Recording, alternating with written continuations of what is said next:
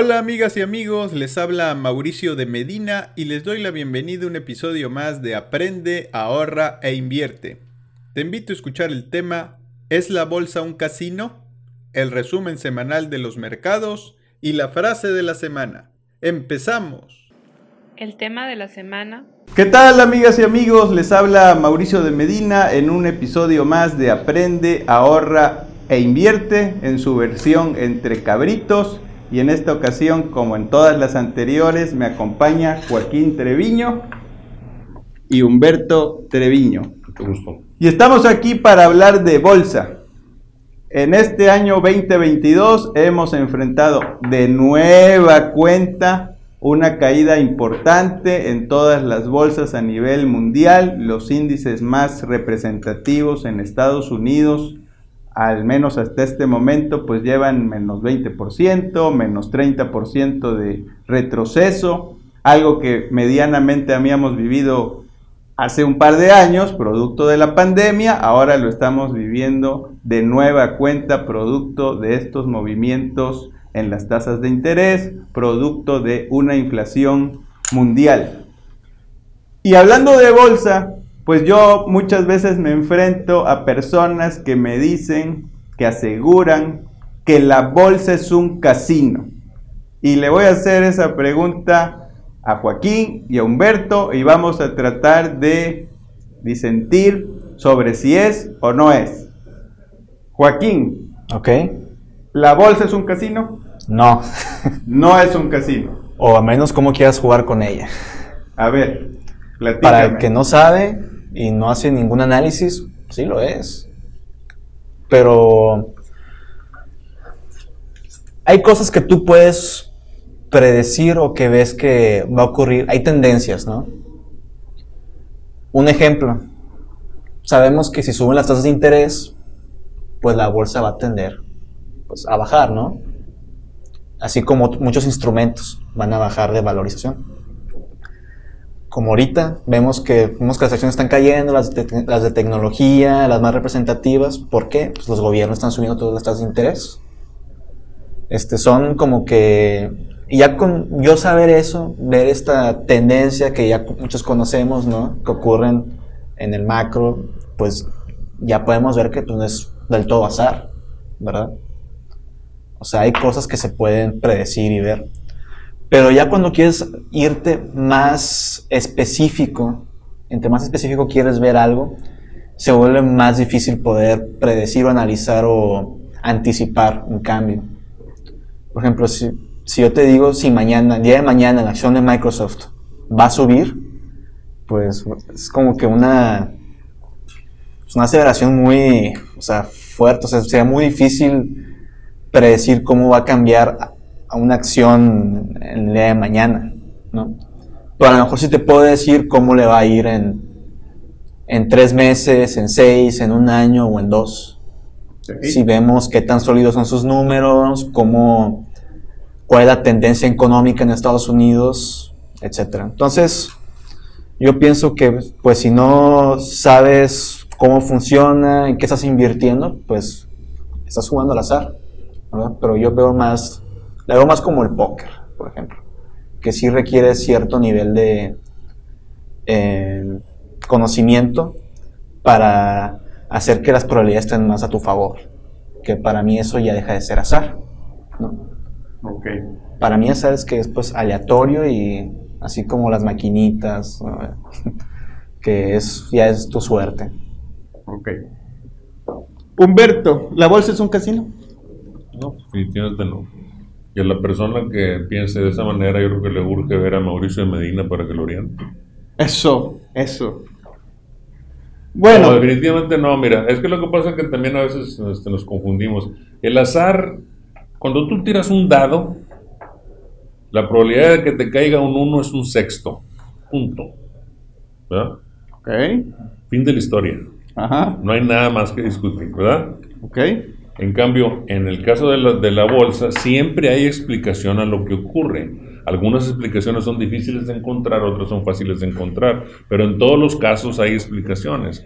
Y hay explicaciones a veces desde el, desde el tema, por ejemplo, actitudinal, de las expectativas del cliente. Si yo me siento pesimista respecto a la economía, respecto al mundo, respecto a una serie de cosas, entonces ese pesimismo hace que los precios bajen. Porque la gente, al final de cuentas, hay un riesgo que no quiere tomar. Entonces, el pesimismo a veces lleva a ser conservador, a limitarse, a restringirse, por un lado. Ahora, por otro lado, hay otras cosas que pasan, como yo te digo, Joaquín, las tendencias que pueden ser de varios tipos, ¿no? Las tendencias en el mercado financiero, ¿verdad? Dependiendo cómo están las tasas de interés, cómo están las alternativas, otros productos, etcétera, etcétera. También tendencias de la industria, ¿verdad? que también se pueden ver. Una industria que se ve en crecimiento, pues obviamente va a ser más atractiva y seguramente tendrá un mejor rendimiento como para invertir en acciones de esa empresa. Hay otras cosas que son, este, básicamente, que son eh, cosas, irrupciones, ¿verdad? de que de repente pasa por alguna situación una ley que se aprobó, un nuevo producto que es sustituto, etcétera, que hace que cambien las cosas en el mercado donde, donde funciona esa empresa y consecuentemente el precio de las acciones se va a variar, se va a variar drásticamente, pero siempre hay una explicación, nunca es el azar, ¿verdad? Ahora, si tú, por ejemplo, ves una tendencia y una tendencia que es altamente improbable que ocurra, tú puedes decir, es muy altamente este, probable que, ocurra esto, improbable que ocurra eso, consecuentemente yo voy a invertir y voy a tomar un riesgo mayor, hacer esa inversión sabiendo que la rentabilidad va a ser mucho mayor y voy a tomar un riesgo mucho mayor. Eso pues, no, es no es un casino, no es el azar, sino es simplemente el jugar, el decidir con base en expectativas, con base en ciertos cálculos que haces tú de riesgo y probabilidad y tomar una decisión, pero de ninguna manera es una cosa equiparable a un casino o al azar o una cosa así. Muy bien. Les voy a dar mi respuesta desde el punto de vista de alguien que, debo decir, ha estudiado por muchos años el comportamiento de los mercados. No lo sé todo, no creo que alguien lo sepa todo, pero después de volverse casi un historiador del comportamiento de la bolsa, puedo llegar a algunas conclusiones. ¿Sí? Yo creo que una es, nos lo han explicado mal, su funcionamiento. Y el inversionista promedio no se ha dado el tiempo para estudiar su funcionamiento, sus características y entenderlo. Y eso nos hace pensar, basado en nuestro desconocimiento o ignorancia, que es un casino. En el corto plazo, hay evidencia de más de 200 años que no sabemos nadie qué va a ser la bolsa. Nadie lo sabe, ni siquiera Warren Buffett, no lo sabe. Y él siempre dice, yo no invierto pensando en 12 meses. Yo invierto pensando en 10 años, que es el plazo sugerido para tener como proyecto de inversión. De ahí que no todo nuestro patrimonio deba estar en bolsa. La bolsa está pensada para proyectos de largo plazo. Si yo empiezo a analizar el comportamiento del Standard Poor's 500, que es un índice bursátil, y lo fracciono cada 10 años, me voy a dar cuenta que hay una tendencia, que era lo que tú decías. ¿Y la tendencia cuál va a resultar? Que termina siendo una inversión ganadora. Y entonces es ahí donde la bolsa ya no me está diciendo que sea un casino. Un casino se vuelve cuando yo quiero generar ganancias de corto plazo, cuando yo ando comprando y, vendiendo eh, acciones como si fueran eh, billetes de lotería, cuando me dejo guiar por emociones y no por hechos, es ahí donde ya se vuelve el gran casino. Y es ahí lo que yo considero eh, hay que entender, donde no habría que ser un genio para poder decir, bueno, voy a poner una partecita de mi portafolio en uno de estos instrumentos y lo voy a dejar correr porque esa es mi inversión a largo plazo. Y es por eso que los grandes fondos de inversiones, cuando reciben el dinero de jóvenes como Joaquín, que tienen como proyecto en algún punto retirarse, dígase 40 años de aquí hacia adelante, una gran parte de ese dinero se va al mercado accionario. Y a lo largo de esos 40 años, pues ya hay la evidencia de que ese dinero se va a acumular y va a ser más que si lo invirtiera en algo seguro de corto plazo. Obviamente conforme Joaquín vaya llegando a la etapa del retiro, pues su participación en bolsa se debe ir reduciendo para entonces poder estar cambiando esa mezcla de instrumentos que ahora se deberán ser instrumentos seguros de corto plazo para que le ayuden a él a recibir algún dinero ya cuando ya no esté laborando. Entonces ese es el mecanismo. Si entendemos eso, pues entonces podríamos tener una mayor probabilidad de tener una inversión exitosa. Esto que estamos viviendo, este año que estamos viviendo en las bolsas, es un año atípico porque la mayoría de los años son positivos. Lo que pasa es que nos gana el pesimismo y nos gana nuestra visión cortoplacista, porque cuando a alguien le digo, hoy hay que pensar en un proyecto de 10 años o más, la mayoría dice, no quiero, no le entro, es demasiado lejos. A mí háblame de proyectos de un mes, de 15 días o un año, no, no me hables de algo de largo plazo. Por eso es importante saber planear y saber poder decir, esto es de corto, esto es de mediano y esto es de largo. Si yo puedo hacer esa discriminación, puedo tener éxito en los mercados financieros. Si no, no. Do you concur? Totalmente de acuerdo. Sí, sería... Yo lo, lo que me han dicho muchos profesores es que la bolsa lleva 70 años creciendo, ¿no? O sea, la bolsa americana, por el SP500, ¿no? O sea, si tú te diversificas bien, ¿verdad? E inviertes en estas acciones o en un ETF, ¿no? Que esté bien diversificado, pues si sigue esa tendencia que hemos visto década tras década tras década, pues es esperarse que tu, pues que tu patrimonio va a crecer, ¿no? Yo me acuerdo que hay una carta, ¿no? De Warren Buffett, donde él le dijo a muchos inversionistas, él defendió un punto, ¿no? Que los fondos eh, administrados de manera pasiva, diversificados en el SP500, ¿verdad? Siempre iban a vencer en el largo plazo a los que son de administración activa, ¿no? Los que son analistas, ¿verdad? Que están checando de que no, método de esta acción, de esta acción, de esta acción. Y pues casi nadie le respondió a su... Ah, y para demostrar esto, él hizo una apuesta, ¿no? Le, dijo a quien sea de que, ¿saben qué? Vamos, yo pongo una cantidad, tú pones una cantidad, y lo que ganemos en 10 años, este, pues lo donamos, ¿no? A, una asociación. Pero si hay algún analista, ¿verdad? O algún fondo que sea de administración activa que crea que me puede vencer, o que pueda vencer a un fondo diversificado, pues que salga, ¿no? Y uno sí apareció. Y pues compitieron así, hubo, pasó el tiempo, ¿verdad? Y al final, pues terminó ganando el que está diversificado en el SP500 contra el que era la administración activa, ¿no?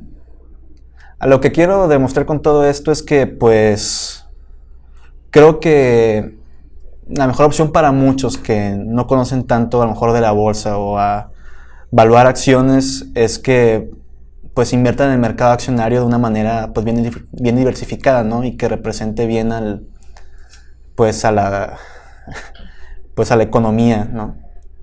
Como es el SP500. Humberto, tú que me has escuchado muchas veces, ¿he aportado algo a lo que tú traes preconcebido de lo que era o es la bolsa? Sí, claro, desde tu punto de vista pues, siempre es muy, este, digamos, ilustrativo sobre ese tipo de temas, eres un conocedor indiscutiblemente. Fíjate que para mí también el tema de las inversiones en acciones, este, o sea, en la bolsa, este, la, actitud correcta me parece de quien invierte en eso debe ser la actitud del inversionista. Estás invirtiendo en un negocio. Entonces, generalmente cuando tú inviertes en un negocio, no lo inviertes por tres meses. Inviertes en un negocio con visión de largo plazo, ¿me explico? Eres dueño. Entonces, eres dueño, eres auténtico inversionista, no eres un transaccionista. Entonces, es, hay que diferenciar. Si tú estás en la bolsa como transaccionista, pues ese asunto tuyo es otro rollo. Pero si estás en la bolsa como inversionista, la cosa es diferente. No quiere decir que te vas a quedar toda la vida, pero que te vas a quedar un plazo razonable. Porque alguna empresa tú lo puedes ver y decir, oye, esta empresa es una empresa que está iniciando, que va a tener esta madurez, este desarrollo y va a tener tal éxito, es tu visión, de que va a llegar el momento en el cual en ese, en ese, en ese punto a lo mejor conviene vender mi participación y tomar una utilidad. Y la, la empresa seguirá en otra etapa con otros inversionistas, pero no puedes tomar tú el enfoque de un transaccionista. Ese sería mi punto final. Muy bien. Para cerrar me gustaría decir que bueno, para poderlo hacer, porque se nos ha vendido la idea de que invertir lo puede hacer cualquier persona, basta con abrir una cuenta de inversión y con eso ya tengo lo que se necesita para invertir. Después de analizar años todo esto, de dedicarme a esto, pues yo creo que el proceso de administrar dinero, ya sea de otros o el mío personal, y me voy a seguir con esa idea, es requiere conocimiento, requiere dedicarle tiempo y requiere tener buenas herramientas para poder tomar decisiones y desarrollar una estrategia. Si yo no tengo conocimiento, si yo no tengo tiempo y si yo no tengo herramientas, será muy difícil que pueda triunfar en los mercados financieros. Y entonces lo que estoy haciendo es tener un hobby, especular o apostar. Y ya sabemos que eso, tú hablaste de probabilidades, ahí ya se vuelve un volado. Y es donde, bueno, la historia se repite una y otra vez y entonces en la Vox Populi se va diciendo, pues es que es un casino. Pues sí, porque llegaste con esas características del apostador. Del transaccionista, sí. Exactamente. Entonces, bueno, si quieren darnos sus comentarios sobre este episodio, no olviden escribirnos a las redes, a las de un servidor, a de Medina Mau. También tenemos las redes de eh, Joaquín Treviño, pero luego se las dejo aquí abajo, en un lado de los comentarios. Ok. Y a Humberto Treviño, que lo encuentran en arroba Treviño Landois. Muy bien, muchas gracias. Nos vemos en la próxima.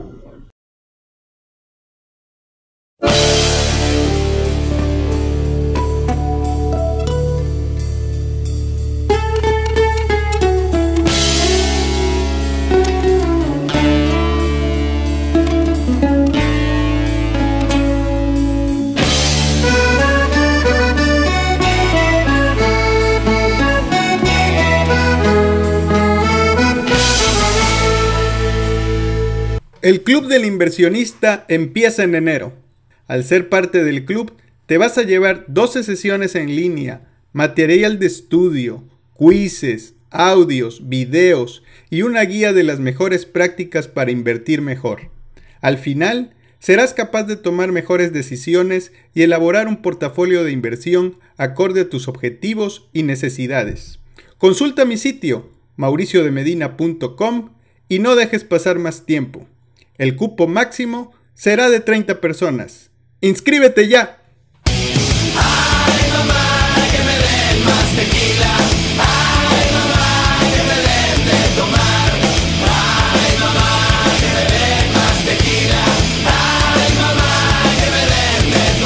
Resumen semanal del mercado.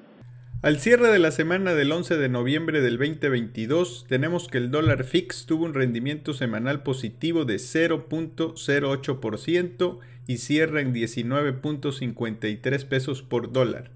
El índice de precios y cotizaciones de la Bolsa Mexicana de Valores tuvo un rendimiento semanal positivo de 1.53%, para ubicarse en 51.959 puntos, mientras que el índice norteamericano Standard Poor's 500 tuvo un rendimiento semanal positivo de 5.90% para colocarse en 3.992 puntos. Por otro lado, en la semana, el Z 28 días se ubicó con una tasa nominal del 9.19%. La inflación se muestra en 8.41% y la tasa de referencia en 10%.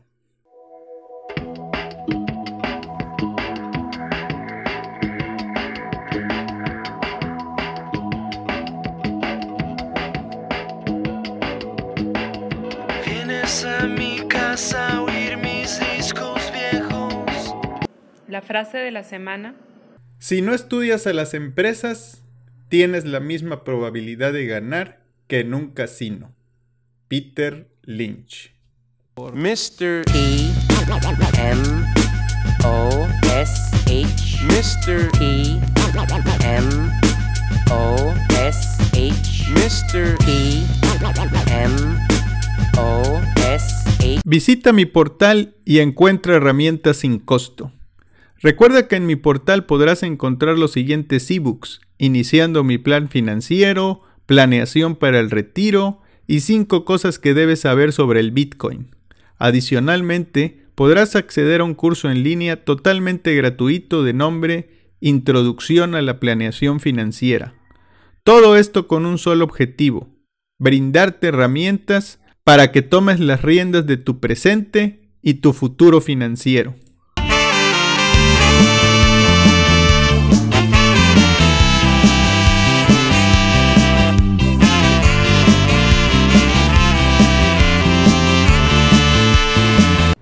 Gracias por escuchar este podcast semanal de Aprende, ahorra e invierte. Y si te ha gustado, comparte con tus conocidos. Recuerda que me puedes encontrar en redes bajo de Medina Mau y aprovecho para invitarte a mi sitio mauriciodemedina.com, donde podrás encontrar ebooks, blogs, videos, podcasts, cursos y mucha información adicional. Hasta la próxima.